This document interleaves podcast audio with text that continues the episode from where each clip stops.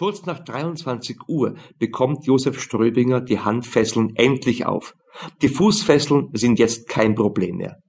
Die Platzwunde über dem linken Ohr ist bereits verkrustet, trotzdem hat Ströbinger das Gefühl, als würde sein Herz im Kopf schlagen. Er läuft auf den Gang. Direkt vor der Tür liegt sein toter Kollege Fritz Samwald.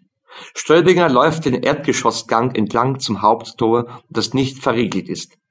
Das Wachzimmer befindet sich auf der anderen Straßenseite, vielleicht 80 Meter entfernt, ist aber abgesperrt, weil nur ein Beamter Dienst hat.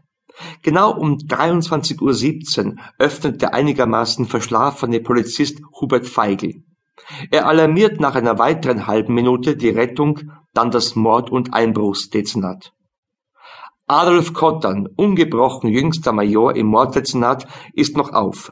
Als ihn der Alarm erreicht, weil er interessiert vor einer Fernsehdiskussion gesessen ist, in der es um Übergriffe der Polizei geht. Seine Frau und seine Mutter sind sich sowieso sicher, dass es bei den polizeilichen Einvernahmen recht schnell Ohrfeigen regnet. Na, bei uns nicht, hat Kottan behauptet. Nur dem Schremser kommt manchmal die Krücken aus, wenn ihm die Geduld reißt. Paul Schremser, 55 Jahre, hat bei einem Autounfall ein Bein verloren, ist aber trotzdem bei der Bestellung zum Dezernatsleiter Major Kottern vorgezogen worden.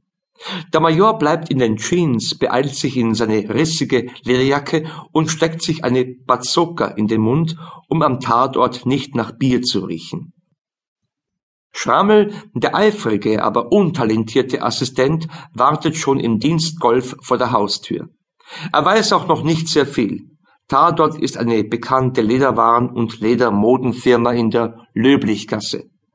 Mehrere unbekannte, flüchtige Täter haben zwei Angestellte des Überwachungs- und Sicherheitsdienstes bereit überrascht. Einer der beiden Männer ist erschossen, der andere unbestimmten Grades verletzt worden. Was war denn dort zu holen? überlegt Kottern. Panzerwagen ist anscheinend aufgebrochen worden. Wie viel da mitgegangen ist, weiß ich nicht. Auch Schrammel bearbeitet einen Kaugummi. Der Schremser nimmt Kontakt mit dem zuständigen Menschen der Firma auf.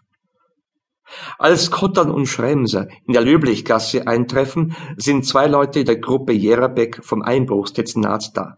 Der Erkennungsdienst arbeitet schon, uniformierte Beamte durchstreifen die Umgebung, ob nicht ein Passant mit oder ohne Hund eine zufällige Beobachtung gemacht hat. Lokale gibt es in der Gegend nicht viele, nur das Gasthaus zur Blauen Nase, wo eine kleine betrunkene Gesellschaft eine lokale